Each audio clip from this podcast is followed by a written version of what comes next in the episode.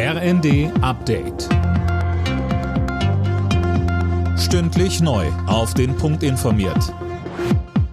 Ich bin Silas Quiring. Guten Tag.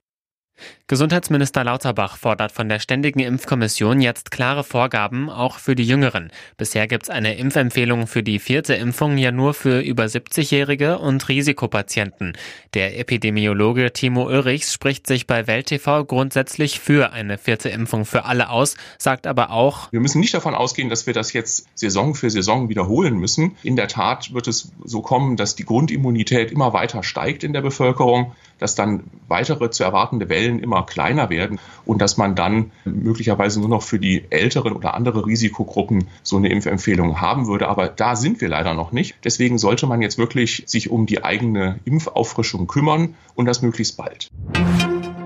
Das erste Schiff mit Getreide aus der Ukraine seit Beginn des russischen Angriffskriegs soll doch erst übermorgen im Libanon ankommen.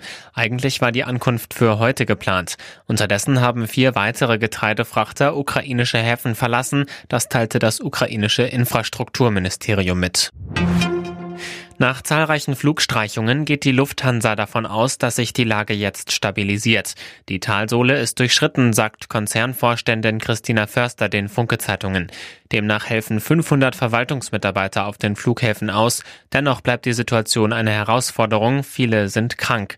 Eine deutliche Entlastung erwartet die Lufthansa dann zum Winterflugplan Ende Oktober.